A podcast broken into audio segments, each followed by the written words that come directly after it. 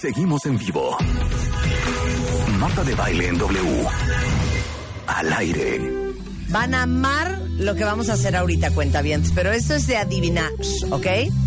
La persona que tengo invitada, que es una persona muy importantísima, se va a presentar sola.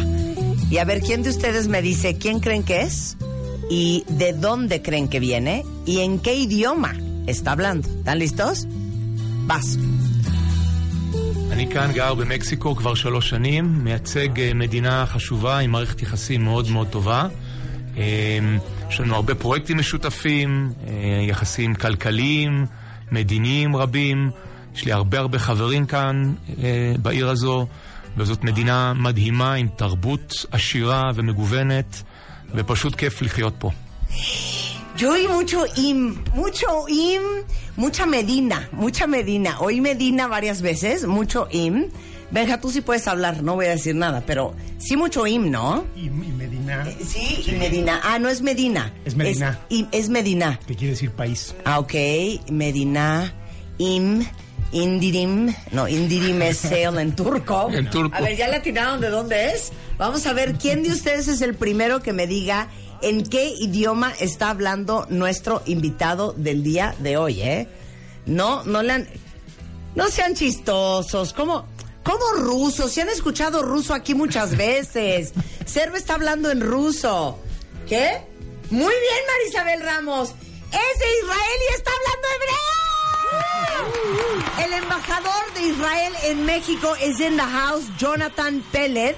Este, nos acompaña el día de hoy. Bienvenido, Jonathan. Muy buenos días, Shalom, qué gusto. Ay, shalom, merhaba.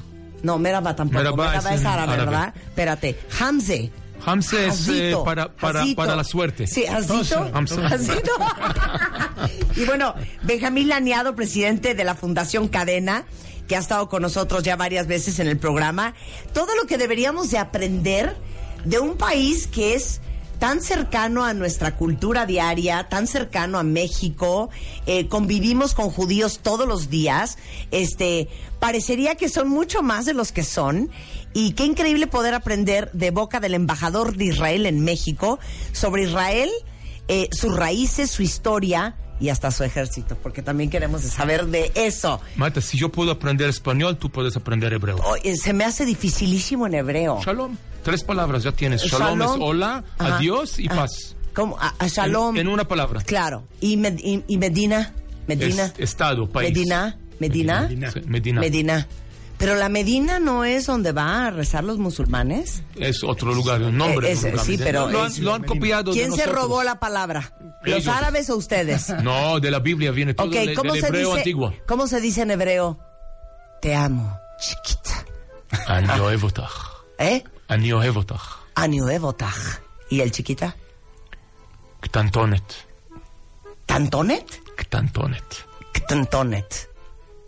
Motek. Más fácil, Motek. Motec, ¿qué es Motec? Dulce. Cariño. Ah. O sea, es que en hebreo no le van a decir chiquita. No, no van a decir chiquita. No, no. Gorda. Te quiero gorda. ¿No? Shmena. Oye. Mejor no decirlo. Sí, oye, muchas gracias por estar aquí. A ver, danos así como generalidades para aprender un poco y luego vamos a empezar en lo más profundo. ¿Cuántos judíos hay en el mundo? 12 millones de judíos. O sea, tres. O sea, y la son bien mitad pocos. viven, y la mitad y la mitad ya viven en Israel, o sea que Israel hoy en día es el lugar donde más judíos en el mundo viven. Ok, el resto me da igual. en ver, Estados la- Unidos, Ajá. Inglaterra, Francia, Argentina, un poco en México. Claro. Australia. Claro. Australia. ¿Cuántos somos en México? Unos ¿Cuántos 40. somos, eh? ¿Cuántos judíos hay en México? Somos contigo Claro. 45 mil y un judío. Sí, claro, y una judía goy. Oye, son 45 mil judíos en México, son bien pocos cuentavientes. O sea, si están dimensionando, 45 mil es menos de la mitad del Estadio Azteca. No es nada. Sí, exacto. O sea, ¿Y por qué son tan visibles, Joseph? Hacemos mucho ruido, ¿no? Israel es pequeño, ¿no? Tiene el tamaño de Hidalgo. Claro. 8 millones de habitantes, es que es un tercio de la capital federal. Ciudad de México, debería decir. Claro, es chiquitito. Israel, 8 millones de habitantes en todo el país, de los cuales evidentemente el 99.9% son judíos. Sí, o- 80, 80%. son 80% judíos, y lo demás Tenemos católicos. también- sí, tenemos musulmanes, Musulmanes. y también cristianos. Wow, Sí, qué cosa más increíble. La capital es Jerusalén, se habla hebreo y se habla árabe Así es. también. ¿Por qué se habla árabe? Porque es un idioma eh, formal, eh, oficial del país, porque en la declaración de la independencia, justamente hasta 70 años, este próximo lunes, 70 años, eh, hemos decidido que seamos un Estado judío para un Estado para todos sus habitantes. Claro. Entonces, y los árabes eran una minoría, entonces para proteger a su identidad. Claro. Ahora, eh, el Estado de Israel, que dices el Estado de Israel, ¿de dónde viene decir el Estado? Es joven, tiene 70 años. Está padre que le platiques a todos los cuentavientes cómo nace el Estado de Israel. Bueno, es en primer lugar un milagro, ¿no? Porque después de eh, dos mil años de exilio, el pueblo judío podía eh, volver a su tierra natal, a su tierra ancestral, donde eh, del patriarca Abraham, de Moisés, de los reyes Salomón y David, ¿no? Y durante dos mil años el pueblo judío que estaba disperso en todo el mundo er- rezaba todos los días a Jerusalén diciendo el próximo día, el próximo, el próximo año estaremos en Jerusalén. Y hoy estamos, gracias a Dios, y muchos esfuerzos, y mucha esfuerza, perdón, eh, y mucho sacrificio, hay que decir. Claro. El pueblo judío podía restablecer su soberanía en su tierra eh, prometida, eh, el pueblo elegido de Dios, ¿no? Y hoy estamos eh, en un país soberano, próspero, democrático, pluralista. No hay otro país en el Medio Oriente en lo cual minorías tienen una representación en el Parlamento, en la Corte Suprema. O sea, no, no existe en, en nuestra zona, en nuestra región. Sí, pero tienes que explicarle a todos los cuentavientes todo. O sea, si te saltaste en sexto de primaria, Joseph, esa clase de historia de tu país, vas a estar en problemas. Benjamín, no me veas así. Pero a ver, estaban... Es el experto en la Biblia, Exacto, ¿no? ver, ver, Benjamín, aparte, exacto. ¿no? Benjamín, ¿no? Estaban todos regados los judíos por todo el mundo. Así es. Y en 1948, que se hace la declaración de independencia, el 14 de mayo, es el día en que oficialmente, digamos que se apoderan de este pedazo de tierra, o cómo fue que llegan a lo que hoy es Israel. Bueno, era, había un movimiento sionista muy importante, reconocido por los poderes y por la comunidad internacional. O sea, eh, Israel no se declaró Sí. sola una Sí, sí, independencia, sino una resolución muy, muy importante en 29 de noviembre de 1947. Las Naciones Unidas votaron en favor de partir lo que era el mandato británico en un Estado judío y un Estado árabe. Nosotros los judíos salimos a celebrar y aceptamos, los árabes lo rechazaron. Y en 48, cuando el último día de los ingleses que salieron de la tierra, Israel declaró su independencia. Empezó la guerra de independencia, lamentablemente, Sí. y eh, los árabes quedaron sin su Estado. Sí. Y, Y, así nosotros fue. con nuestro Estado. Que es ya lo que se conoce 70 años. hoy como que los palestinos, un poco, ¿no? Una parte, Sí. porque era compartido entre Jordania y Claro. Egipto. No existía en, en aquel entonces palestinos. per Sí, se. sí, sí, claro. Oye, el onceavo país más feliz del mundo, Joseph. Sí. ¿Por qué están tan contentos? Jonathan, pero igual ¿Yo muy dije? Ah, yo Ah, es Joseph. Jonathan, Jonathan. Es que me gustó como Joseph. Porque somos muy optimistas, som- somos muy, muy emprendedores, muy creativos, creemos que podemos hacer las cosas mejor que Saben los demás. hacer mucho dinero, eso sí. Muy bien.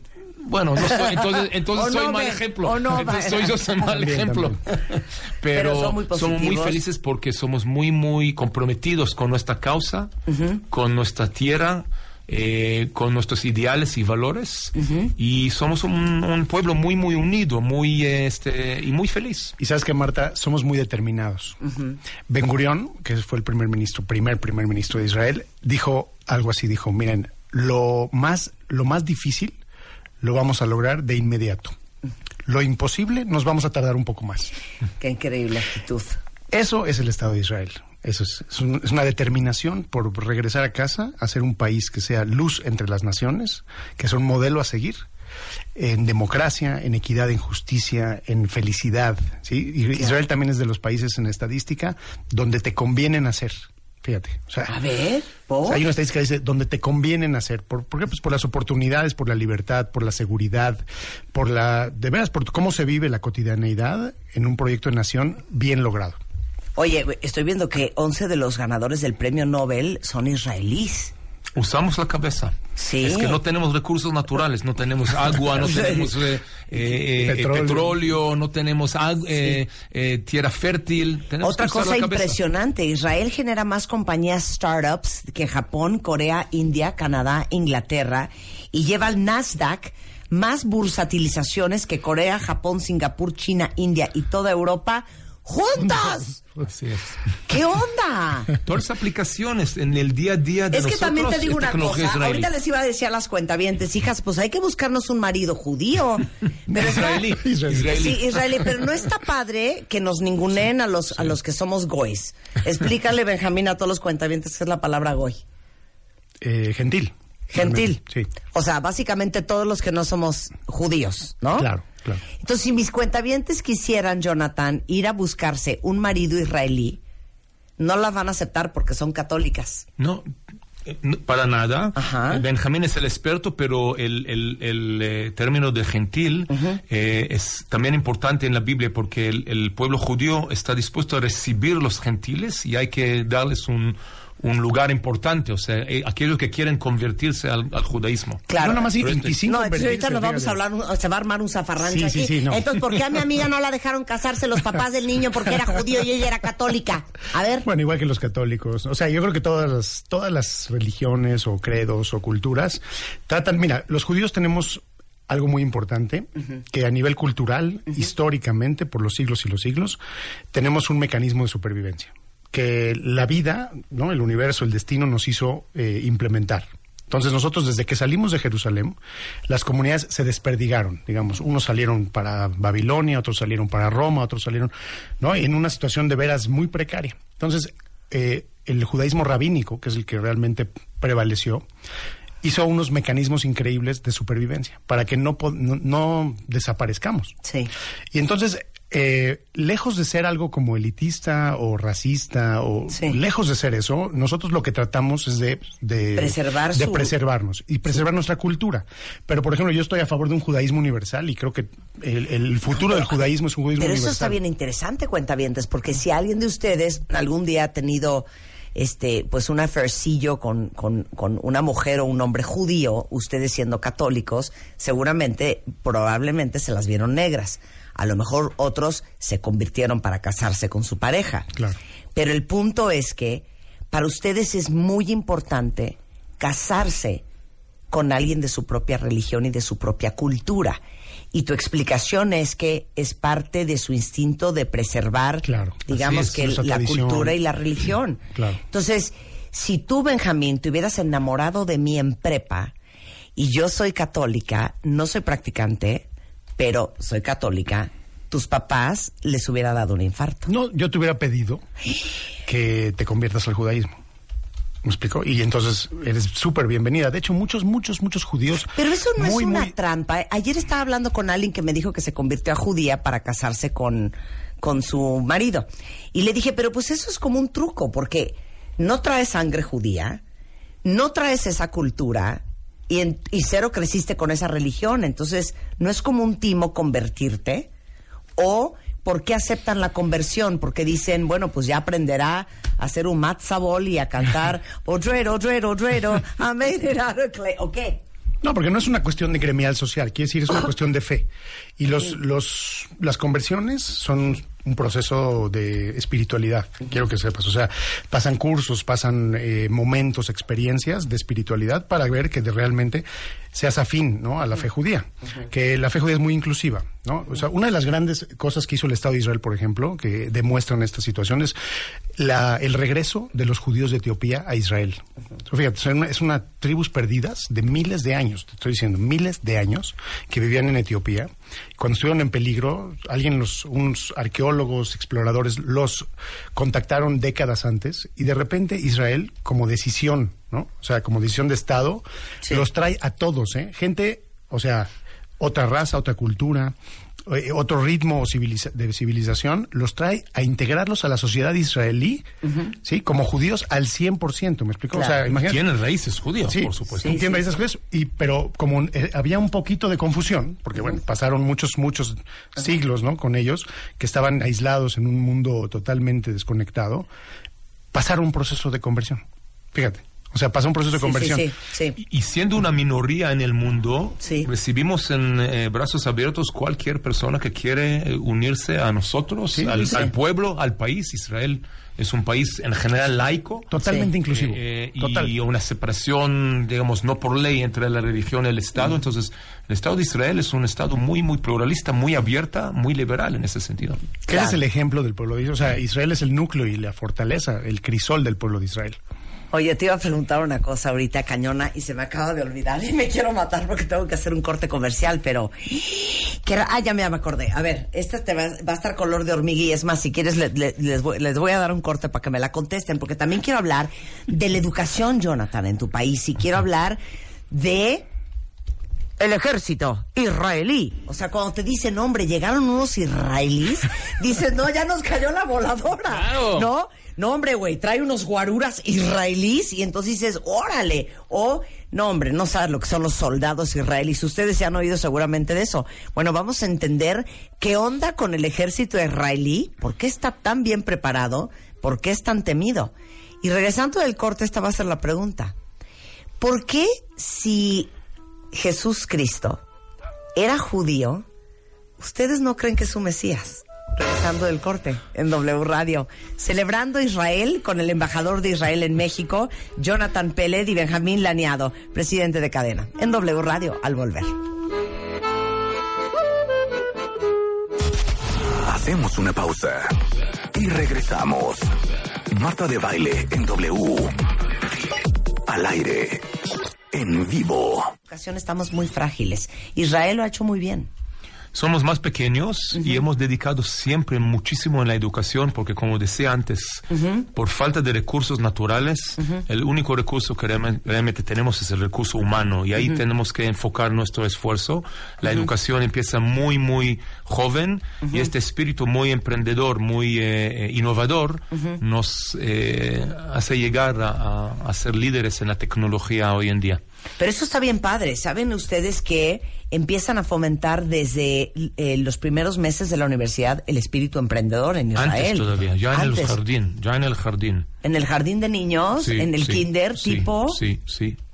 ¿Cómo?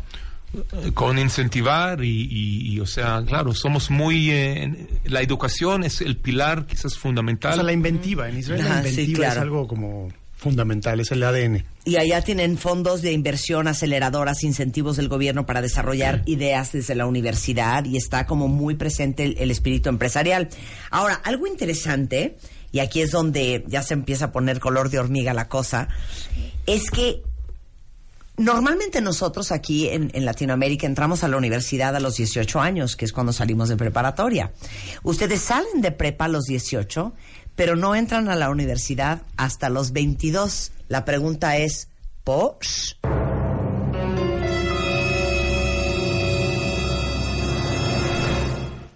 Explícanos, Jonathan. Resulta ese... A ver. Algunos entran a los 22, Ajá. muchos como yo a los 25 a la universidad recién. ¿Por? Todos a los 18 años hacen eh, su servicio militar en las fuerzas de defensa, no los llamamos ejército, es realmente una fuerza, es un ejército del pueblo. Es compulsorio, todos los jóvenes, mujeres y hombres, hacen dos años mujeres, tres años mujeres. Ajá, tres y años hombres, ajá. Tres años hombres y en, en- es más que una fuerza armada, es una, eh, es una cohesión social, es un crisol en lo cual todo ciudadano participa en una responsabilidad compartida. Entonces todos quieren hacer el servicio ¿Pero por qué? No entiendo. A, a diferencia de un ejército.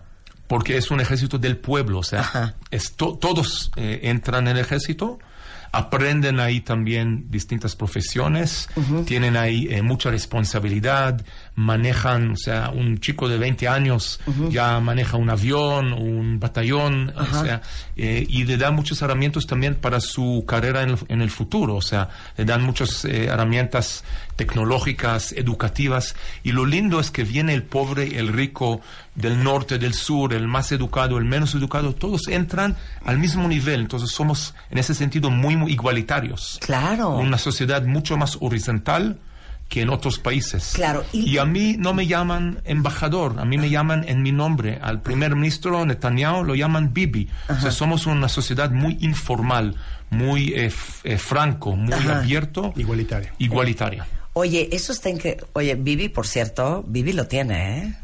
Vivi, Vivi lo tiene, ¿eh? Benjamín Netanyahu, el primer ministro israelí. Baby, ¿eh? Ahora sí que Vivi. Oye, a ver, pero ¿cuál es la filosofía de esta que dijiste? No es un ejército, sino una fuer- fuerzas de defensa. ¿Es porque hay una conciencia eh, desde que eres muy chiquito de la necesidad de proteger a tu país? ¿O, o cómo? Sí, sí, es, es como el, el servicio eh, social al país a través de las Fuerzas Armadas. Aquellos que no puedan hacer servicio militar lo hacen eh, como servicio social en hospitales, con ancianos, ¿no? Eh, pero la idea es que todos comparten esta responsabilidad de tomar parte en la construcción y la defensa del Estado de Israel. Y la- el, el defensa es la... Es la Sí, la defensa del Estado La de Israel. defensa es porque realmente Israel no necesita, no quiere, no tiene en su en su agenda ningún sentido de expansión.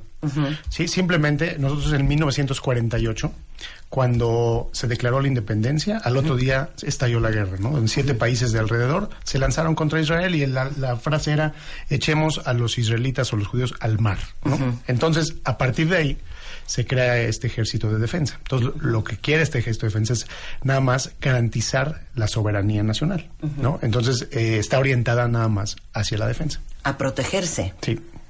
Y lamentablemente las amenazas siguen hasta hoy día, 70 Sí, años claro, más tarde, ¿no? claro. Cinco guerras y no Claro. sé cuántas olas de terrorismo.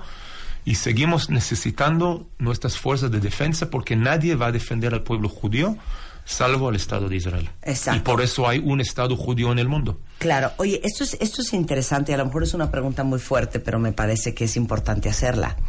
¿Ustedes sienten que hay una gran conciencia de, de persecución entre, entre los judíos? De sentirse perseguidos, de sentirse con esta necesidad de tener que protegerse y defenderse y no terminarse? Hay que dividirlo en dos. Creo que A Benny ver. puede hablar sobre un poco los judíos en el mundo fuera de Israel. Nosotros en Israel no tenemos una sensación de persecución, pero sí tenemos una sensación que no quieren aceptarnos, no quieren reconocernos. Y para dar un ejemplo, ¿cómo puede ser que Israel, un país soberano, no puede declarar a su capital por sí mismo? Nadie Sí, sí. cuestiona si México que tiene quiere tener su capital en la Ciudad de México o como antes en Acapulco. Sí, sí, sí. O sea, entonces ahí es donde nos preocupa, pero el día a día, como ya mencionaste, los israelíes son felices porque no piensan en el día a día en su sobrevivencia, sino piensan en, en, en- en la educación, en la innovación, en viajar, en, en- en vivirlo bien, ¿no? Sí. Pero siempre teniendo en cuenta que sí tenemos que tomar nuestra responsabilidad propia para defendernos porque no podemos depender a ningún otro país Gobierno, o claro, gobierno y claro. vimos lamentablemente la historia nos ha enseñado que nadie ha salvado a los judíos antes de la creación del Estado de Israel. Y por otro lado, en la diáspora, en las comunidades que están en todo el mundo, también tenemos históricamente ya los, los sucesos lamentables, ¿no? O sea, tenemos muchos atentados terroristas y amenazas terroristas. Entonces aquí el tema es el fanatismo. O sea, lo que nos pone en paranoica es el fanatismo. Entonces, yo, nosotros tenemos amigos en todos lados, en los, pa- las comunidades judías se posesionan en sus países, eh, haciendo lazos de amistad, lazos en todo sociales, económicos, culturales, etcétera, etcétera. Entonces, digamos, entre la gente normal, ¿no? Nosotros no tenemos ese sentido de paranoia, pero sí tenemos que estar con un foco prendido porque sabemos ¿no? que existe el fanatismo. Claro. Oye, algo bien interesante es que eh, respetan mucho eh, la mesura en el uso de la fuerza. De hecho, ustedes tienen un código, ¿no? Que es la pureza del arma. Explíquenlo porque se me hace bien interesante. Bueno, por, por el nombre que somos fuerzas de defensa, la idea es realmente defendernos, no salimos a, a- a expandir O atacar, claro. eh, y tenemos un gran, gran respeto a la vida humana. O sea, nosotros, para nosotros la vida es sagrada. A diferencia, lamentablemente, a muchos de nuestros vecinos que sacrifican a sus niños, a sus mujeres, a sus discapacitados, eh, nosotros protegemos eh, y sacrifica, es sagrado para nosotros el valor de la vida. Que Y, y es muy difícil eh, mantener ese lo que se llama en hebreo el Toar Neshek, es la pureza, es la pureza del arma. Que si tú tienes un arma, pero no porque tengas un arma, tienes el poder de hacer lo que quieras con ella. Claro. Y a Israel le ha costado seis veces o diez veces más mantener su soberanía gracias a la moral eh, en, la en el uso de la fuerza. Claro. Porque Eh, tú puedes arrasar con todo en el primer momento, pero Claro. porque tiene la capacidad bélica, pero no lo hace, ¿me explico? Claro. Oye, entonces regresando a esto de que eh, el servicio militar es obligatorio para todos los hombres y todas las mujeres, no importa cómo te llames, cuánto dinero tengas o cómo te apellides, todo el mundo va. Y quiere ir. Y quiere Porque ir, eso es lo tus impresionante. compañeros, o sea, todos mis compañeros van al ejército. Por supuesto que yo también quiero a los 18 años. Claro, claro. Participar. Pero eso no es el kibutz.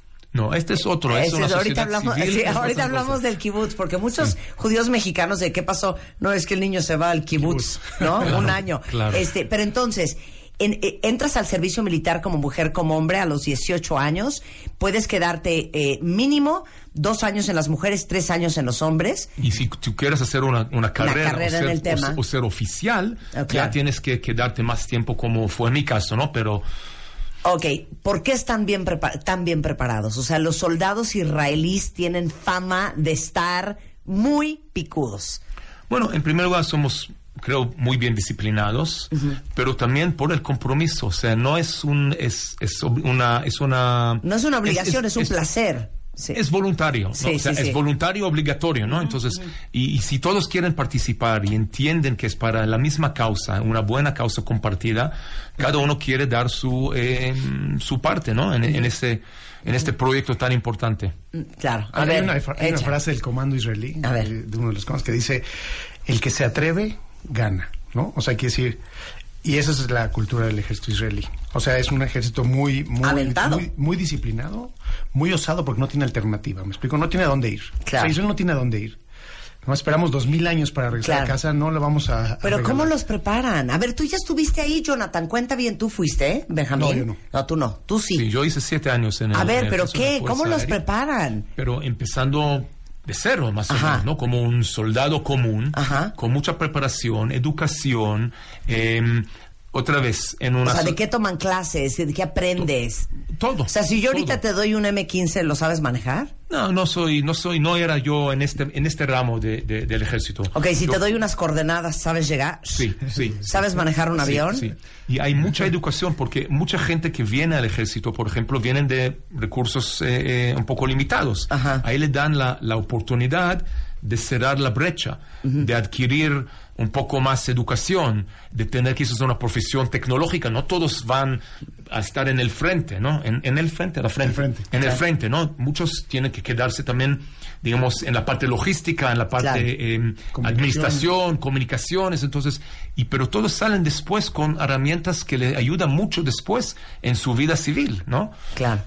¿Hay soldados israelíes en la embajada de Israel y en México? ¿Israel en México? No, ¿No hay soldados israelíes? no, no hay soldados. no. Qué mala onda. ¿Y dónde vamos a sacar unos soldados israelíes para mis cuentavientes? Bueno, vinieron para... Estarían dispuestos para- a convertirse, créeme. Vinieron después del terremoto. Ajá. Sí, claro, Al de igual ellos. como en 1900 1985. Sí. Este año, el año pasado también vino eh, una brigada eh, de rescatistas, soldados israelíes, pero no armados. Ajá, claro. No armados para brindar eh, apoyo. Es otra cosa que también, eh, y creo que aquí Cadena es un gran ejemplo, tenemos también este eh, eh, deber o compromiso, ¿no? De servir. De hacer ti- tikkun olam, ¿no? De, de también ayudar a mejorar el mundo. Tikkun. Tikkun olam es reparar el mundo, ¿no? Ok. ¿Lo estoy haciendo bien?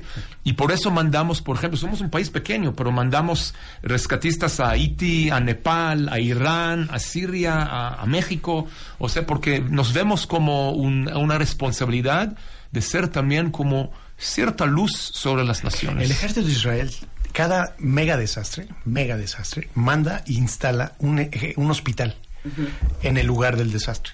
Pero no, una clínica, ¿eh? es un Sí. hospital que tienes a todo lo, a Sala todo de operaciones. Sala de operaciones, tienes MRIs, tienes lo que tú quieras. Nosotros, cadena, rescatamos una persona en Nepal, cinco días después del terremoto. Y entonces, ¿a dónde la llevamos? Pues la llevamos al hospital israelí. Y estaba casi moribunda. Y después de dos semanas me marcó el, el director del hospital y me dijo, Benjamín acaba de salir caminando, Krishna, que era esta niña, eh, a pie. ¿no? ¿Qué le hicieron? Le digo, y, y ya le dije, oye, mis respetos, gracias.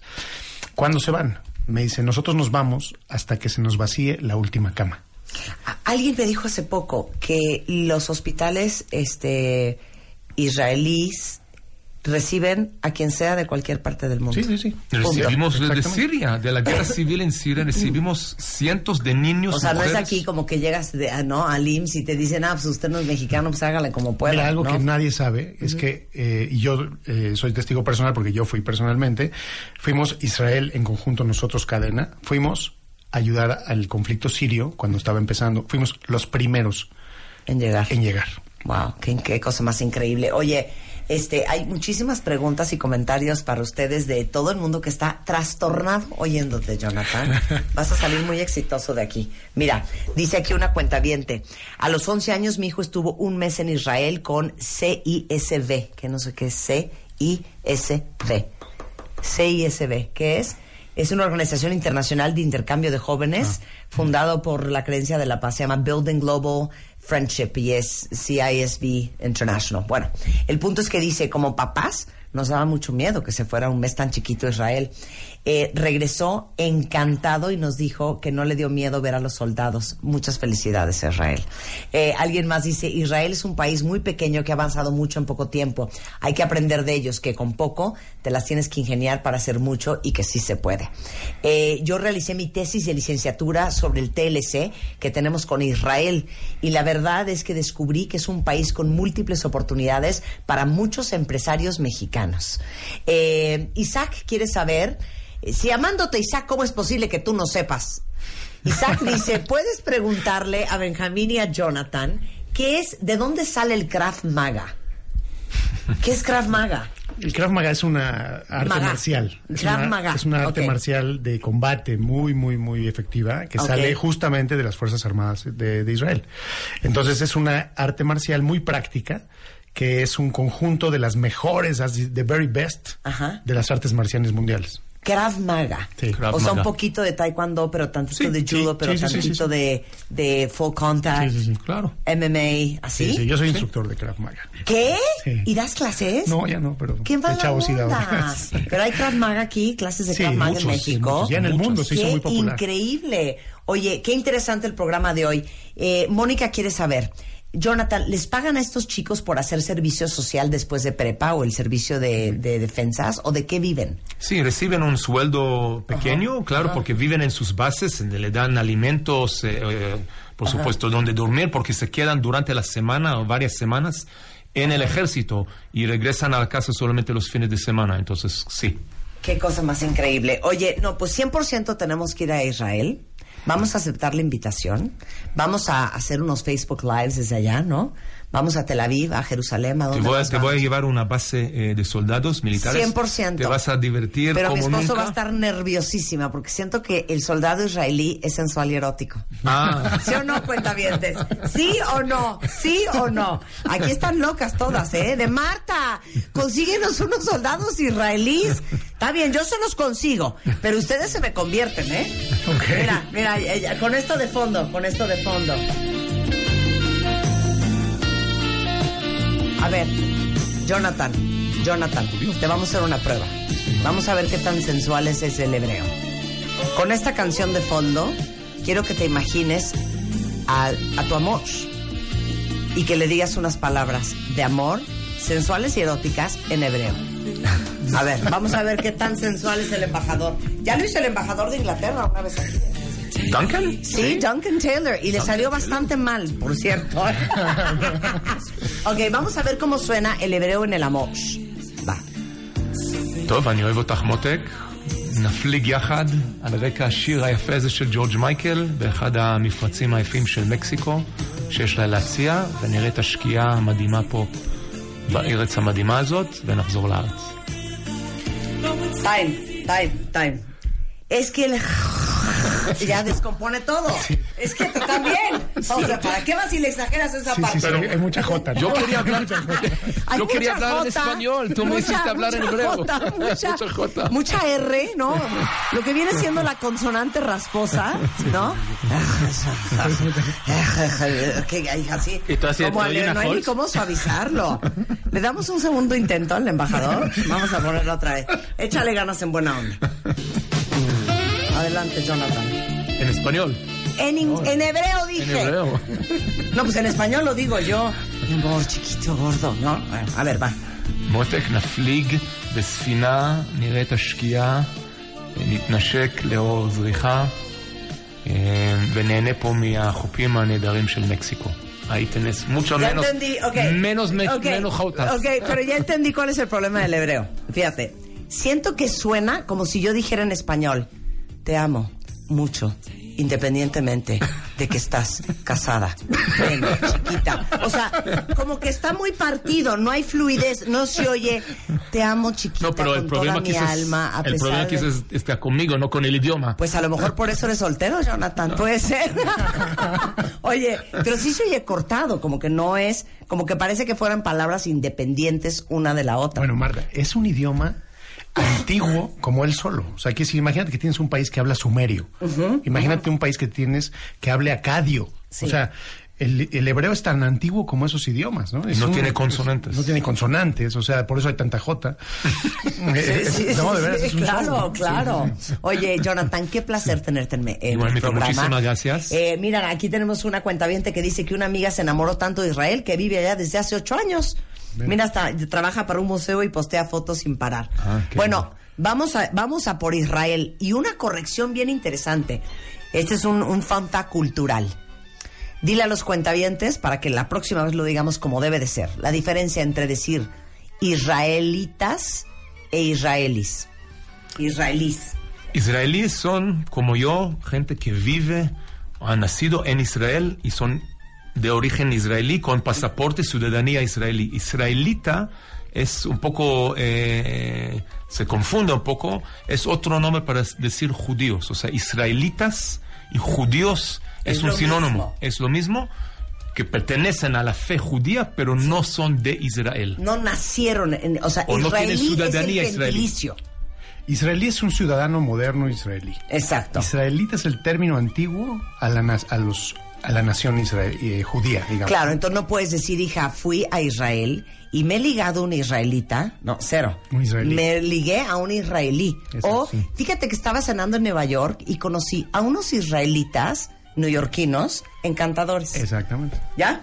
Vas. Jonathan, un placer tenerte acá. Muchísimas gracias por darte una vuelta. Muchas es gracias. eh, Jonathan Peled, embajador de Israel en México. Arroba Jonathan Peled, si lo quieren este, buscar, si quieren seguir la conversación con él. Eh, embassies.gov.il. Y una pregunta muy importante. ¿Los mexicanos necesitamos visa para ir a Israel? No. O sea, es Free China. O sea, China libre. Sensacional. Gracias, Jonathan. Y Benjamín Laniado, presidente de Cadena, una fundación judía que hace una labor extraordinaria en México y en el mundo por ayudar a los demás.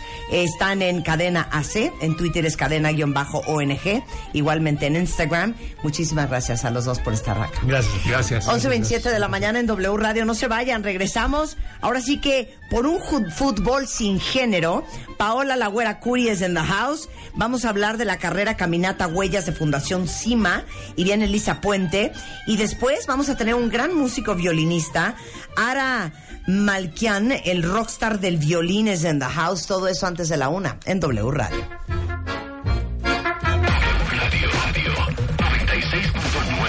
Marta de Baile. Síguenos en redes. Estamos en Instagram, Facebook, Twitter, YouTube y Spotify.